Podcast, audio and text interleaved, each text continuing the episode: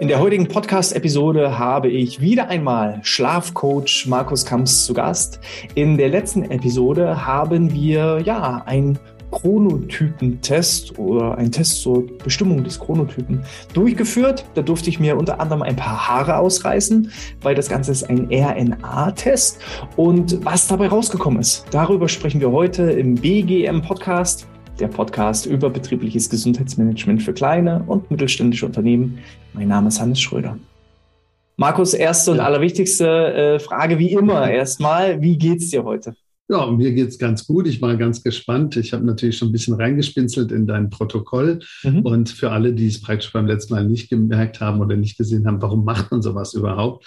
Also es ist ja ähm, der Chronotyp ist ja total entscheidend, um seine Leistungsspitzen oder auch die, die Defizite besser zu kennen und vielleicht auch zu den Zeiten dann andere Sachen zu machen, ähm, wo ich eben nicht so leistungsfähig bin, ähm, dass, dass ich dann wirklich jetzt die Mails nicht da checke, wo ich, wo ich super drauf bin. Und der Eulentyp und der Lerchentyp, also Frühmensch und Abendmensch oder eben die Tauben dazwischen, die haben einfach ein bisschen einen anderen Rhythmus. Und dann mhm. können wir so in die Kernbereiche der Bewegung, Ernährung, Kaffeezeit, die können dann alle so ein bisschen angepasst werden und dann merkt man irgendwie, man ist mehr in seinem Flow.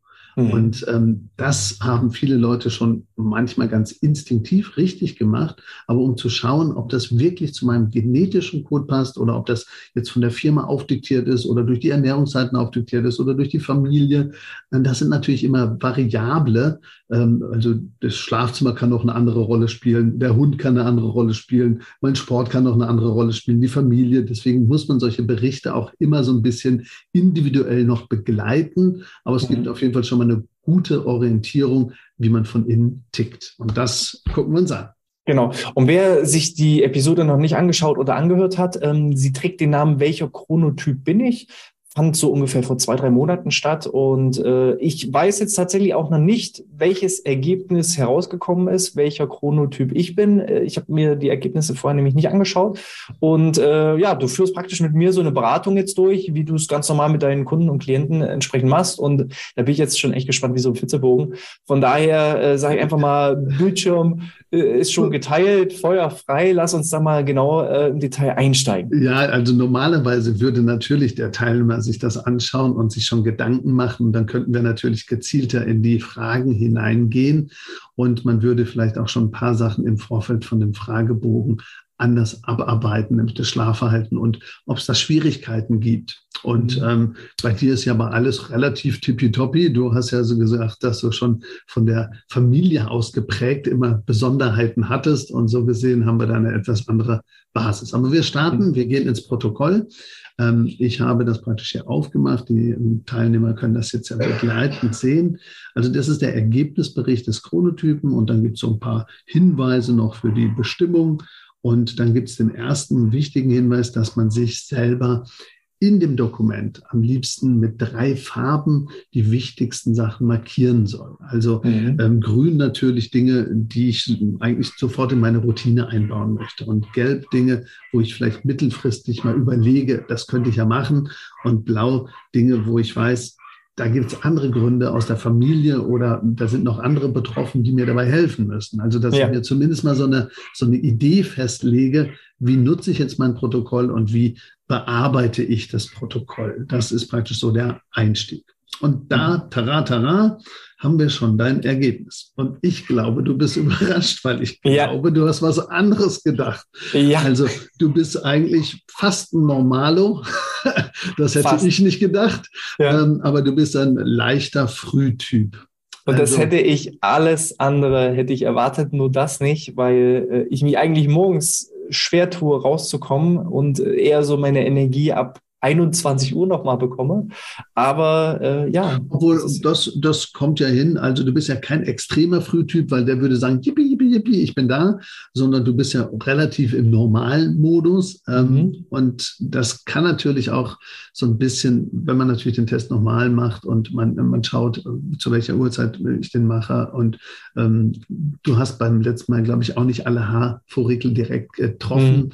Ähm, da muss man ein bisschen genauer vorgehen. Aber vom ersten Eindruck, du bist einfach ein Normaler mit einer leichten Frühtendenz. Das mhm. heißt, dir fällt es auch gar nicht so schwer, morgens aufzustehen. Ähm, wobei du ja gesagt hast, ja, ich komme gar nicht aus dem Bett, aber das liegt dann vielleicht daran, dass es der falsche Aufstehzeitpunkt ist und der Wecker immer noch fünfmal gesnoost wird und ich nicht dann wirklich direkt aufstehe. Das ist dann eher so eine Verhaltensthematik und keine genetische äh, Komponente. Also das ist jetzt so das, was rauskommt und dann ist ja das allerwichtigste Blatt unsere Gesamtübersicht. Mhm. Aber ich habe gerade schon gesehen, also eine ideale Einschlafzeit war jetzt um 23.15 Uhr, was ich tatsächlich schon fast äh, für spät empfinde. Also ich gehe auch so ungefähr so 22.30 Uhr äh, äh, gehe ich zu Bett, erfahrungsgemäß. Mhm. Und äh, ja, bin halt gezwungen, irgendwo so meistens gegen 6 Uhr aufzustehen, weil eben die familiären Gründe da eben auch dahinter stecken. Ja. Ähm, das wäre jetzt praktisch dieser Bereich, den ich jetzt dann entsprechend blau markieren würde, dass ich sage, okay, ähm, ich würde zwar vielleicht gerne bis 8 oder 9 schlafen, aber äh, aus Familiengründen geht es halt leider nicht.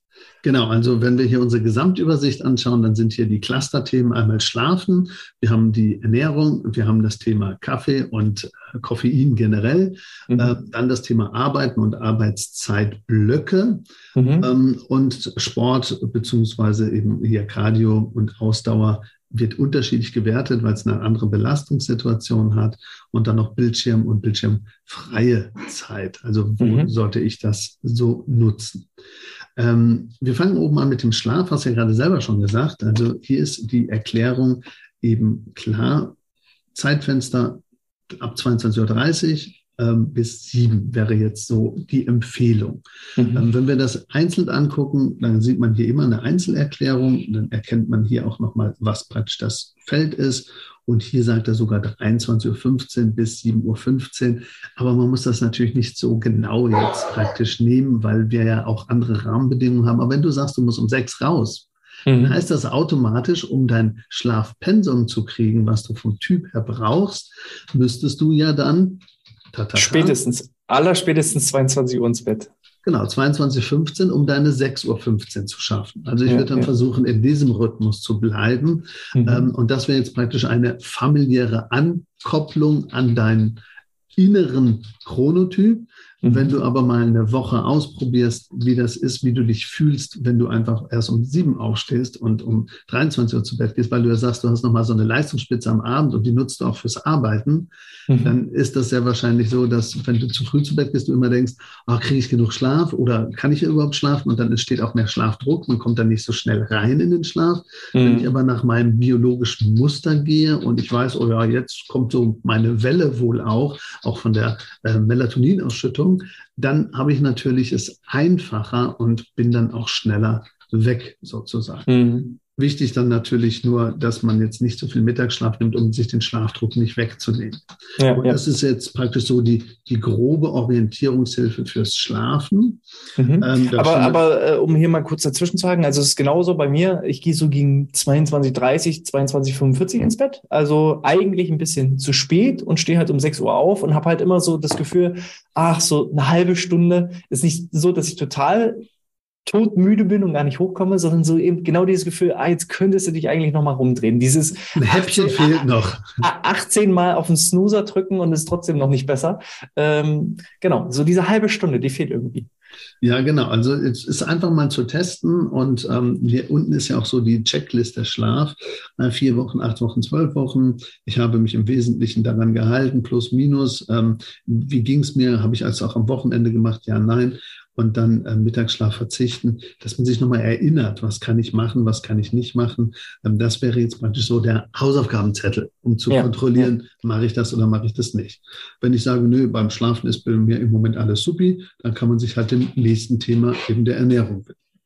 Okay, also äh, Punkt eins für alle, die, die jetzt zugehört haben. Idealerweise ähm, laut der Chronotypenbestimmung wäre es so gewesen, 23.15 ins Bett und 7.15 Uhr aufstehen. Das geht bei mir aus familiären Gründen nicht. Also sollte ich mir vielleicht angewöhnen, 22.15 ins Bett und 6.15 Uhr aufstehen. Und das war jetzt praktisch die erste Zeile, äh, wo wir schon mal gewisse Erkenntnisse herausgefunden haben, wann wäre eine ideale Schlafens- und Aufstehzeit. Und ja, jetzt dann, kommen wir in das nächste Ergebnis. Eigentlich müssten wir da noch praktisch den Partner mit berücksichtigen, nämlich ja. welcher Chronotyp der ist. Weil wenn der mich dann auch noch abends so, ich sag mal, missbräuchlich manipuliert und dann sagt, hey, aber wir beide gehen jetzt zu Bett ja. oder hey, bleib doch auf der Couch, wir gucken noch einen Film, dann bringt das natürlich beide eventuell durcheinander. Und deswegen ist eben dieses persönliche nochmal abstimmen und vielleicht sogar auch den Partner mit einbeziehen. Mhm. Ähm, gerade wenn die Schlafschwierigkeiten größer sind oder wenn ich mehr aus dem Schlaf rausholen will. Also wenn man Schlaftuning machen möchte, also in kürzerer Zeit effektiver schlafen will oder eben gerade als Unternehmer ähm, oder eben gerade auch bei bestimmten Leistungsgruppen oder Führungskräften einfach eine Hilfestellung geben will, muss man natürlich dann den Partner unter Umständen mit einbeziehen. Ja, also bei uns ist es zu Hause so, ich bin derjenige, der sagt, ach, lass uns doch den Film noch zu Ende gucken. Wenn meine Frau dann sagt, äh, so die letzte Werbeunterbrechung, bevor der Film so richtig spannend wird, sagt sie, ich gehe ins Bett. Also sie geht dann eher wirklich früher ins Bett und äh, ja, nach, nach zehn Jahren Beziehung haben wir uns darauf geeinigt, sie geht ins Bett und ich gucke den Film zu Ende und erzähle am nächsten Tag, was noch noch passiert ist.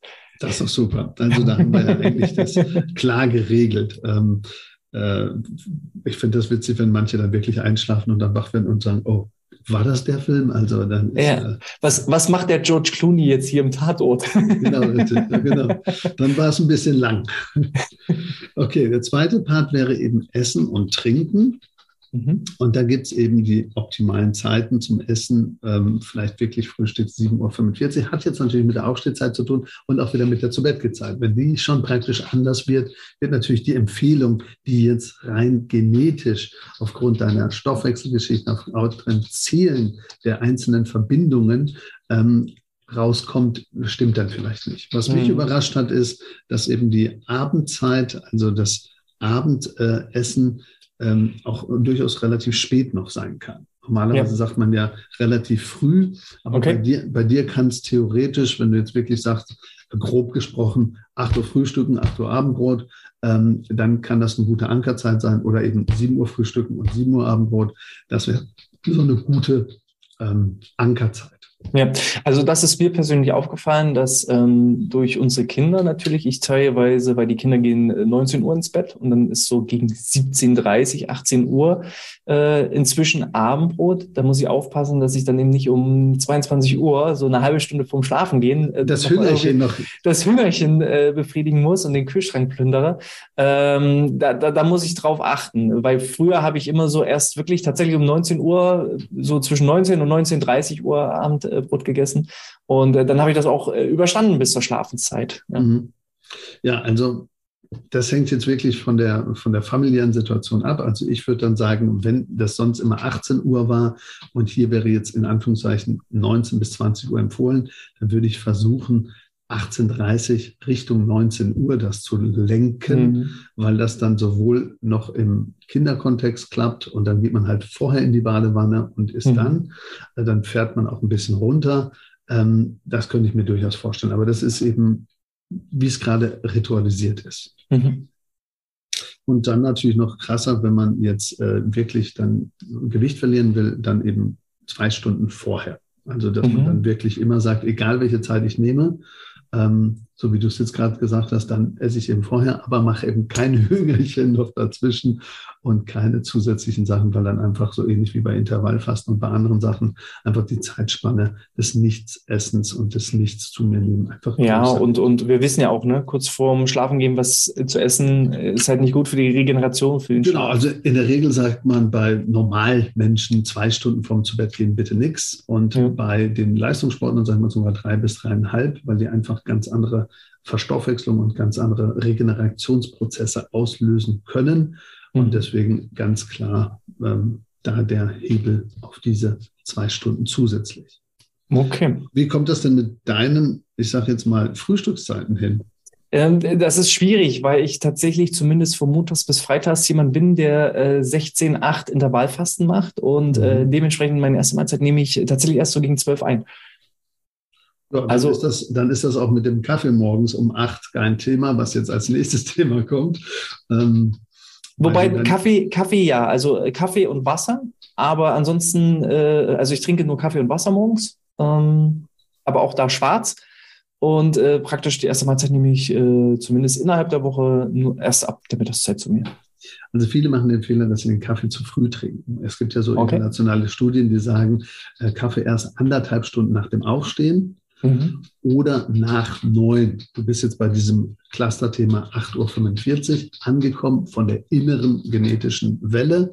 Ähm, wenn du das früher machen würdest, wird der Kaffee gar nichts bringen, weil der Cortisolspiegel, also dein eigenes Stresshormon sowieso ansteigt und es steht mhm. das im Wettbewerb zum Kaffee. Und dann merken viele, oh, der wirkt ja gar nicht, oh, nimm noch mal eine Tasse und noch mhm. mal eine und noch mhm. mal eine. Also im Moment mhm. ist hier nur Tee drin. Aber ähm, wenn ich dann zu viel Kaffee trinke, dann ähm, kommt die gesamte Hormonbalance durcheinander und dann hat das auch Einfluss nachher auf den Abend und natürlich auf das Einschlafen am Abend, weil Kaffee oder Koffein kann teilweise bei sensiblen Leuten wirklich eine Längenzeit von elf Stunden haben von der Wirkweise, aber okay. immer, immer sechs bis acht. Mhm. Und ähm, deswegen ähm, hier vorsichtig sein, also Kaffee wirklich eher später und dann auch mit Funktion und nicht gegengesteuert mit dem Cortisolspiegel. Okay, also das ist auf jeden Fall etwas, wo ich dran arbeiten muss. Äh, das ist mir aber auch bewusst. Also Kaffee ist so ziemlich, ich rauche nicht, ich trinke nicht, aber Kaffee ist mein Laster. Ähm, ich kenne andere, so, die sagen nicht, ich, ich trinke nicht, ich ähm, habe auch nichts mit Frauen und ich rauche nicht. Ich habe nur ein Problem, ich lüge.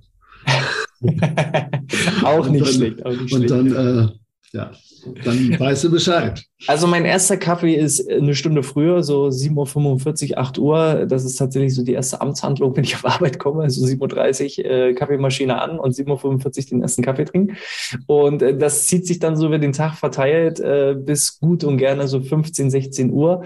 Da sollte, weiß ich auch, äh, müsste ich auch ein bisschen was äh, dran machen. Das heißt, zwischen 8.45 Uhr und 10.45 Uhr kann ich bedenkenlos Kaffee trinken in Maßen natürlich, äh, nicht in Massen. Ähm, danach sollte ich es aber idealerweise sein lassen. Genau, also es kommt darauf an, wie du praktisch den Tag ja weiter strukturierst. Aber Koffein, hier unten steht es ja auch nochmal, da haben wir diese fünf bis sechs Stunden, bei manchen sogar wirklich bis zu elf Stunden. Und ähm, das ist einfach so, dass das ähm, individuell wirkt. Und mhm. ich würde dann eben sagen, wenn es sein muss, ähm, dann ein bisschen detoxen. Man kann ja auch Licht detoxen, aber eben auch Kaffee und das einfach mal checken, was dann passiert. Du hast jetzt mhm. aber keine großen Schwierigkeiten mit dem Schlaf am Abend. Ähm, ja. Wenn du jetzt natürlich die Schlaf am Abend Schwierigkeit hättest, dann müsstest du hier drauf mehr achten. Sonst mhm. kannst du das auch mal ein bisschen in die Länge ziehen. Also das kommt ja darauf an, wenn du dann auch nochmal andere Arbeitszeiten hast. Ähm, ja, dann, dann denke ich mal, ist es auch bedenkenlos möglich, bis zwölf den Kaffee zu trinken. Aber ich würde es nicht früher machen. Und mhm. dadurch schaukelst du dich auf und dann hast du natürlich den Level äh, anders aufgesetzt. Alles klar. Cool.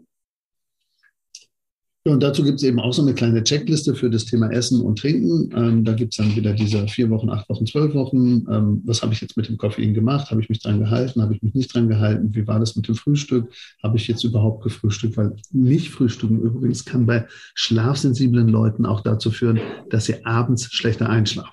Mhm. Also viele Leute sagen dann, warum denn der Frühstück? Ja, weil das, wenn ich nicht frühstücke, ähm, so wie du das jetzt machst, dann habe ich das Hungergefühl, je nachdem, was ich zu Abend gegessen habe. Und wenn da auch der Rhythmus nicht gleich ist, habe ich immer zu einem anderen Zeitpunkt das Hungergefühl.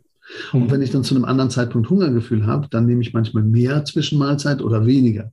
Und mhm. wenn ich dann mehr oder weniger Zwischenmahlzeit esse, esse ich automatisch dann abends auch mehr oder weniger mhm. oder auch zu einer anderen Zeit. Und mhm. das führt dann dazu, dass ich kein Ritual mehr habe beim äh, zu Bett gehen. Und das macht dann bei sensiblen Leuten wirklich das Einschlafen schwieriger. Deswegen ist ein moderates Frühstück eigentlich besser, um abends besser einschlafen zu können. Alles klar. Perfekt. Ja, dann schauen wir mal weiter in dem Kontext. Da hatten wir die Arbeitszeiten, also wenn man hier nochmal nach oben geht, da waren ja praktisch hier die ganzen Cluster-Themen und jetzt käme eben Arbeiten. Mhm. So, mal sehen, von wann bis wann ich eigentlich arbeiten dürfte. Ja, also das ist jetzt hier der typische äh, 9-to-5-Job. Okay, super. Aber ein bisschen, bisschen, weiter nach hinten verlagert, schon Richtung 18 Uhr. Ja, also ja. das heißt, ähm, wenn du jetzt Gleitzeit hättest und du hättest jetzt einen normalen Verwaltungsjob, dann würde man dir sagen, ja, fang ein bisschen später an und bleib ein bisschen länger, mhm. ähm, weil das passt besser zu dir. Ähm, du stehst jetzt relativ früh auf, hast dann vielleicht mit den Kindern noch zu tun und du bist mhm. ja sowieso flexibel und selbst und ständig und kannst dir das selber einteilen. Mhm. Ich könnte mir vorstellen, weil du ja gesagt hast, du fühlst dich eher wie eine Eule und dann bist mhm. auch abends noch leistungsfähig, dass du durchaus noch eine zweite Arbeitseinheit einlenken kannst. Ja. Ähm, aber ähm, insgesamt würde es dir besser gehen, wenn du dich eben an die Kernzeiten hältst. Alles klar. Äh, es ist tatsächlich auch so. Also 8 Uhr, also 7.30 Uhr, 7.45 Uhr sind so die aktuellen Zeiten, wo ich, wo ich praktisch auf Arbeit ankomme. Ähm, arbeite meistens so bis 15.30 dann. Da brauchst du ja wahrscheinlich eine Stunde zum Warmlaufen. Das sind dann ja, die fünf Kaffeetassen. Das, das ist genau. dann äh, hole ich praktisch die Kinder. Und äh, so diese letzte Stunde, die mir praktisch fehlte, äh, die hole ich dann eben wirklich so abends äh, 19.30 bis 20.30 irgendwie nochmal nach. So, das ja. ist halt der, der Punkt, ja. Okay. Ja, das passt dann ja aber trotzdem vom gefühlten Leben zum inneren Leben, von der inneren Uhr ganz gut. Auch hier mhm. gibt es so ein bisschen eine kleine Checkliste wieder. Was kann ich machen, was kann ich nicht machen? Und dann natürlich Empfohlungen, bildschirmfreie Zeit.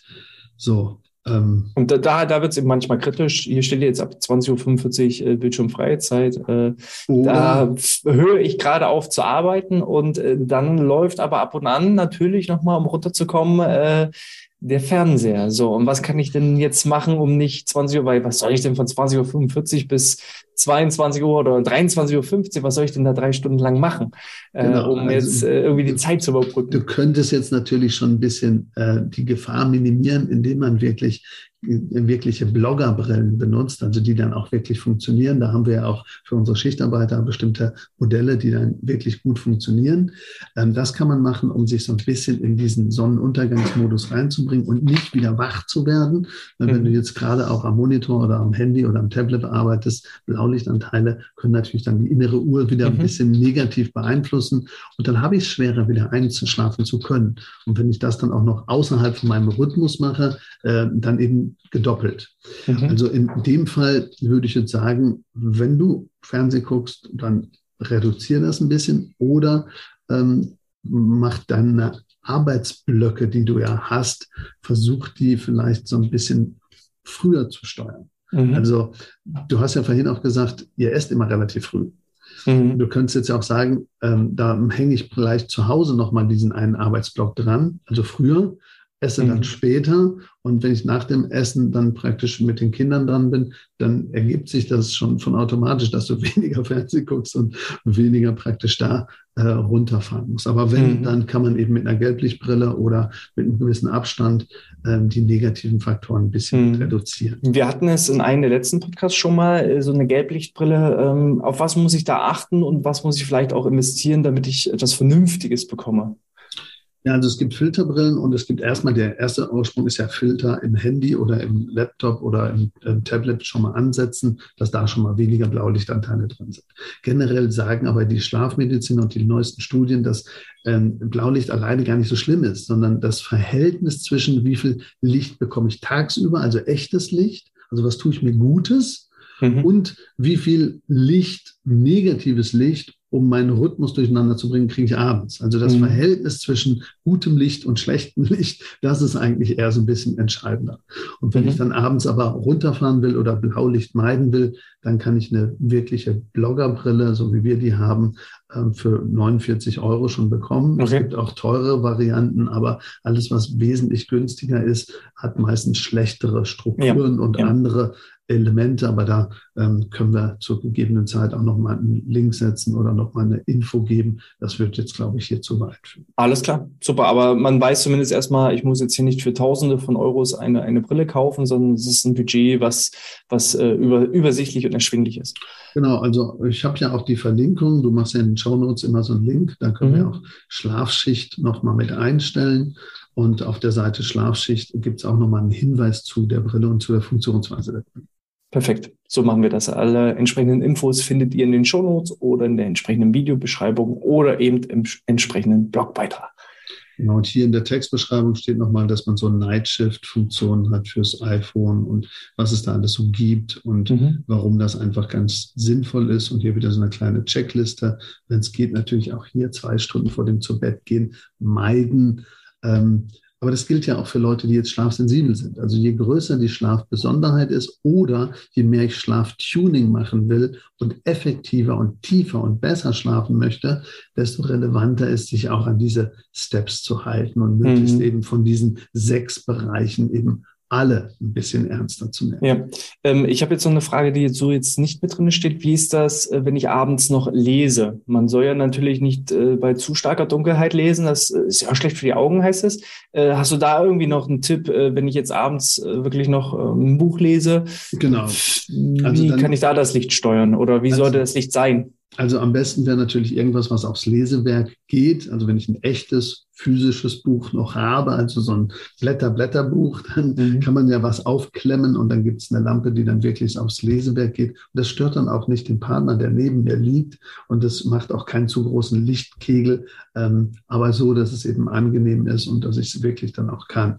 Und für viele ist es wirklich ein Ritual. Also lesen, ich glaube, alleine schon sechs Minuten ähm, kann die Stressreduzierung fast um 30 Prozent runterfahren. Also mhm. eine längere Zeit zu lesen ist auf alle Fälle super gut, um den Kopf frei zu kriegen und dann eben zu entkoppeln.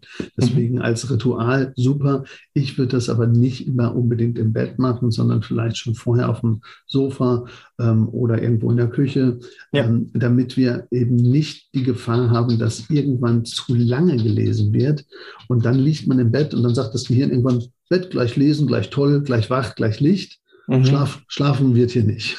Mhm. Und dann ähm, immer, wenn das über 20, 30 Minuten ist, dann ritualisiert sich sowas und dann wird es eigentlich, ähm, wird das Lesen zum Feind und nicht zum Routine fürs Loslassen. Mhm. Und deswegen ist das Lesen vorab in anderen Orten besser.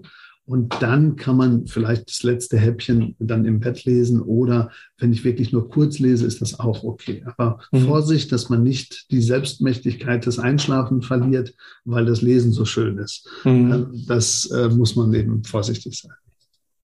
Alles klar.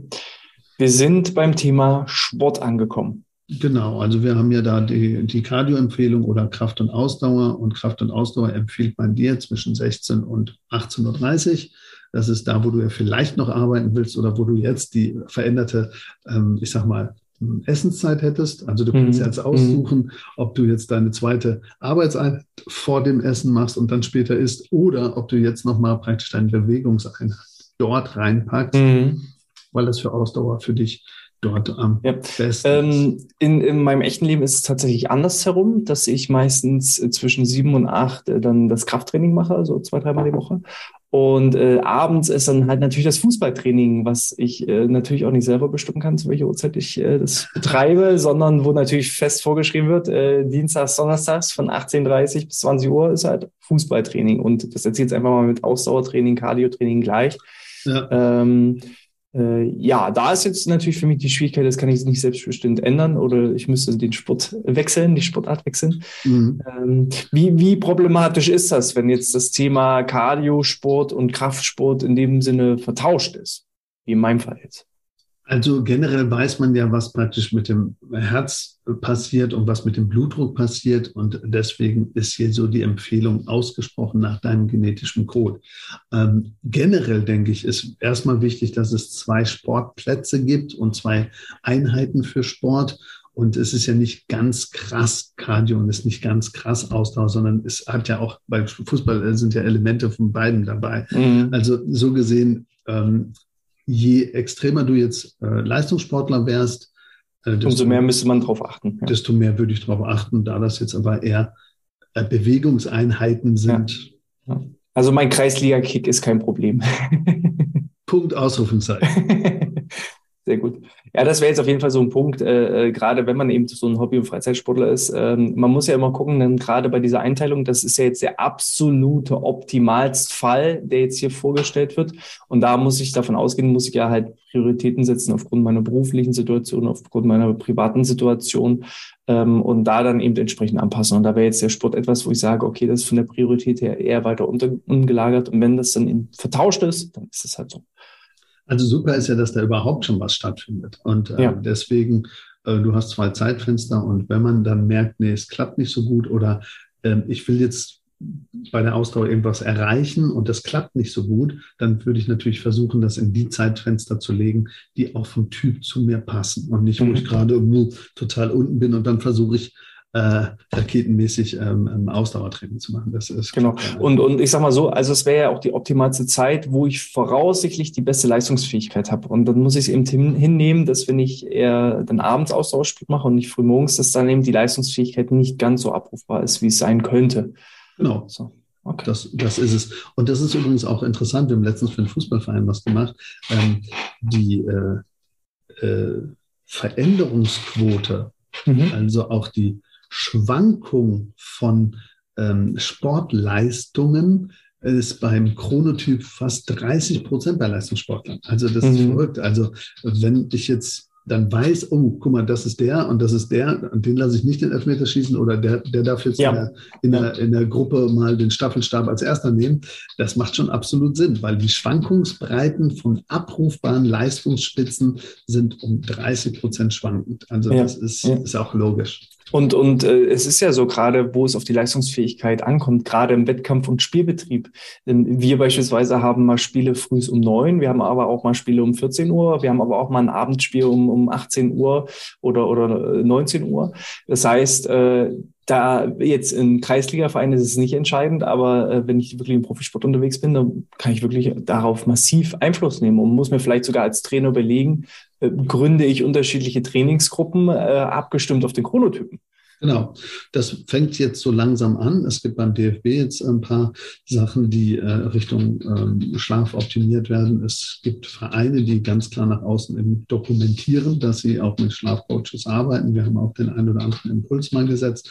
Ähm, das nimmt immer mehr zu. Also ich ja, glaube, dass ja. das Thema Chronobiologie oder eben eigentlich nur ich lebe das, was ich fühle und ich mhm. kontrolliere es mal, passt das denn zu mir? Ja. Und ich, ich werde mir dessen zumindest erstmal bewusst, das ist ja das, was wir gerade machen. Ähm, und dann sehen wir halt, dass es im Alltäglichen nicht immer umsetzbar ist, aber man weiß dann, wenn es mir sehr schlecht geht, aha, dann kann ich zumindest zu meinem Basislinie zurück und dann mhm. würde es mir auch wieder besser gehen. Ja, und wenn wir jetzt nicht gerade vom DFB sprechen, sondern äh, da, wo wir Mannschaftscoach sind, also in unseren Unternehmen, ist es halt ganz essentiell, wie teile ich die Schichten ein? Wann ist denn, von wann bis wann ist denn die Gleitzeit und so weiter? Und da kann ich ja schon durch kleine Anpassungen halt auf individuelle Typen drauf, drauf eingehen. Und auch dieses Thema Work-Life-Balance wird ja auch immer wichtiger. Wenn ich jetzt ja, weiß, morgens wäre eigentlich gut, wenn ich da meinen Sport treibe, dann sollte das vielleicht auch als Unternehmen den Mitarbeitenden ermöglichen, sofern das von den Arbeitsabläufen machbar ist. Ja, das finde ich ein wichtiges Thema, dass mehr Flexibilität und man sagt ja auch immer ähm, Vertrauenszeit oder gesunde Führung und eben auch äh, Homeoffice. Ähm, das hat alles unheimlich viele Chancen, aber eben auch Risiken. Und ich kann mir sogar vorstellen, man könnte jetzt überspitzt sein, äh, Homeoffice ist die neue Schlafkrankheit.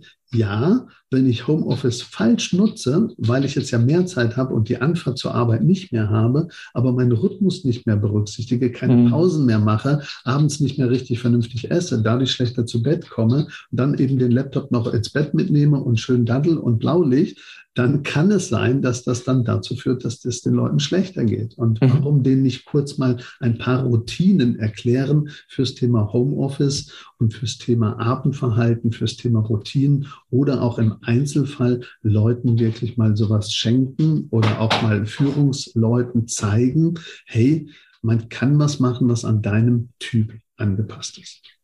Perfekt.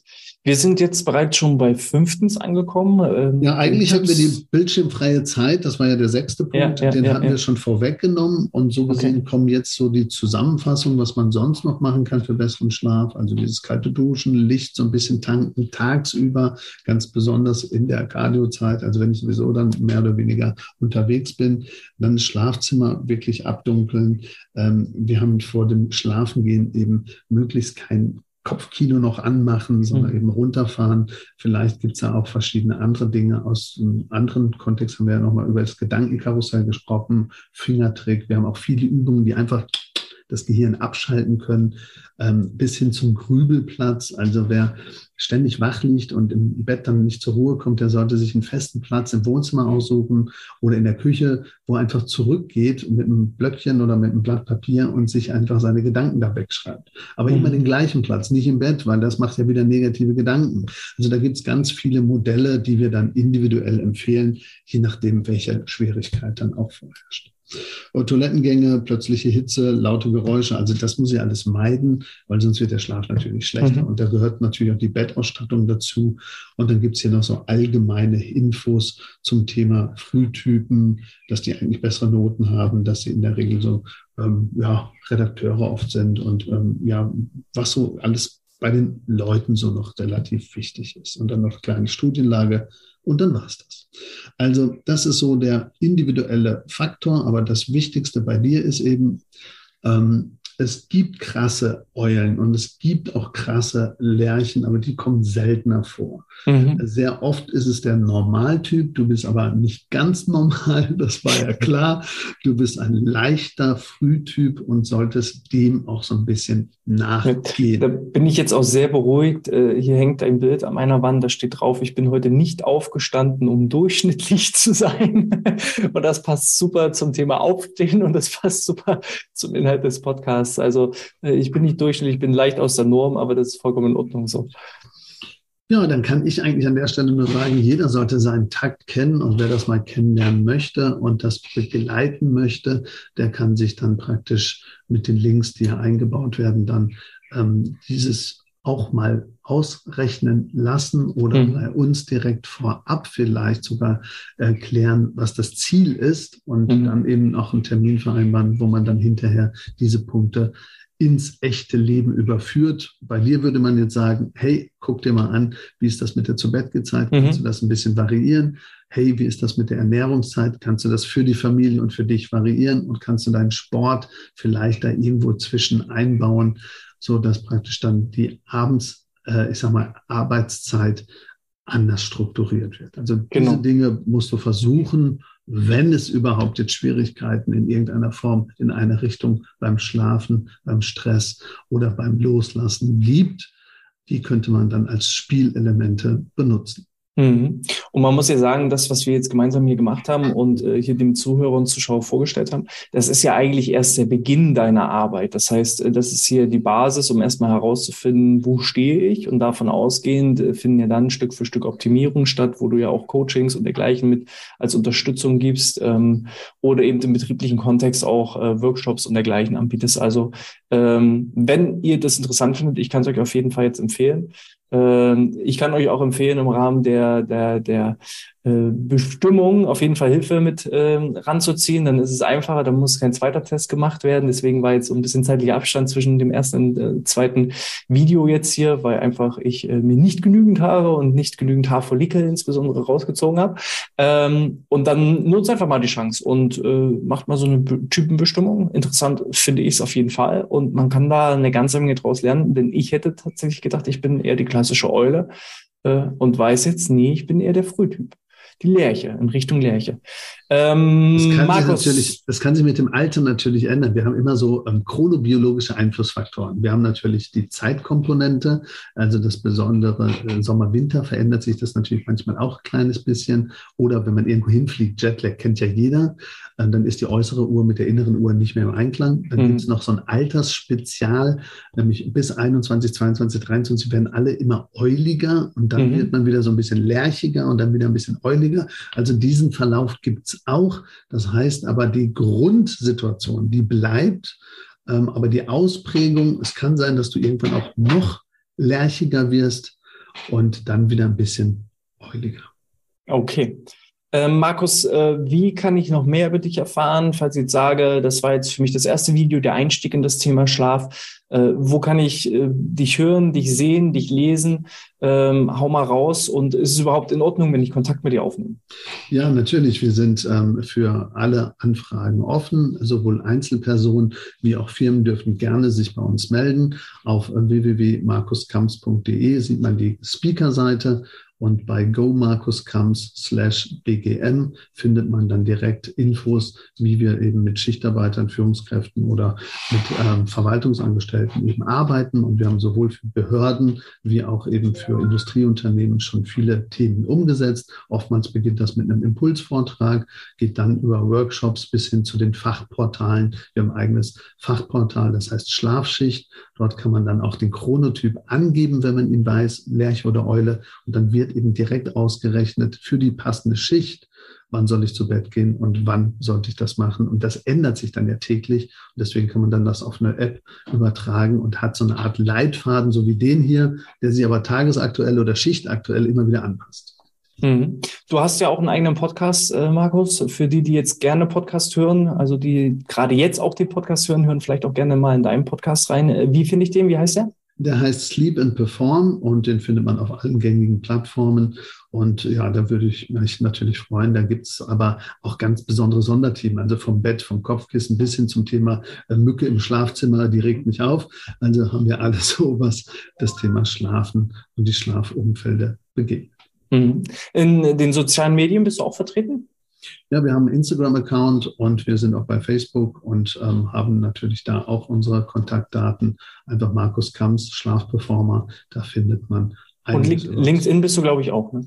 Bei LinkedIn sind wir auch und ähm, dort gibt es eben auch das Thema BGM als direkte Verlinkung zu unseren Projekten.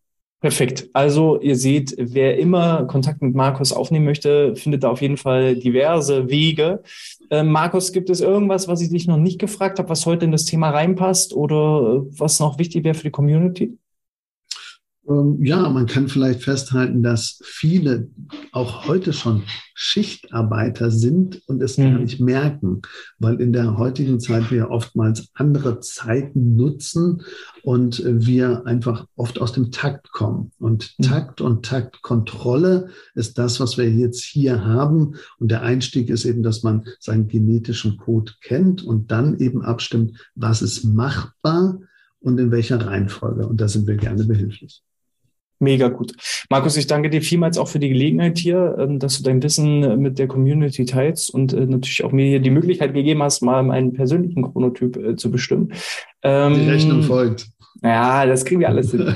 ähm, ich, äh, liebe Zuschauer, lieber Zuhörer, ich danke dir schon mal fürs Einschalten, fürs Zuhören. Wenn euch das gefallen hat, dann hilft es sowohl Markus als auch mir, wenn ihr uns gerne auf unserem Podcast eine 5-Sterne-Bewertung gibt in iTunes oder in der Apple Podcast-App. So steigen wir in den Rankings und äh, so können auch entsprechend mehr Leute von dem Wissen hier profitieren. Falls ihr auf YouTube unterwegs seid, gebt gerne einen Daumen nach oben und hinterlasst ein Abo. Ähm, ich wünsche euch schon mal alles Gute. Bis zum nächsten Mal. Äh, schaltet da gerne wieder ein. Und Markus, dir als mein Gast, erfahrungsgemäß und standardgemäß, gehören die letzten Worte für ein schönes Zitat, für einen letzten abschließenden Rat, für bestimmte Weisheiten. Darfst du raushauen, was immer du möchtest. Ja, ähm, Tucholsky hat, glaube ich, gesagt, gebt den Leuten mehr Schlaf und sie werden wacher sein, wenn sie wach sind. Also das finde ich schön und das können wir so stehen lassen. Also den Schlaf ein bisschen ernster nehmen und sich selber mit dem Schlaf auch ernster nehmen. Das kann uns allen helfen, ein bisschen gelassener durch diese schwierige Zeit auch zu gehen. Und wir stehen gerne zur Verfügung. In dem Sinne, allzeit guten Schlaf. Euer Schlafberater aus Leidenschaft, euer Markus Kaps.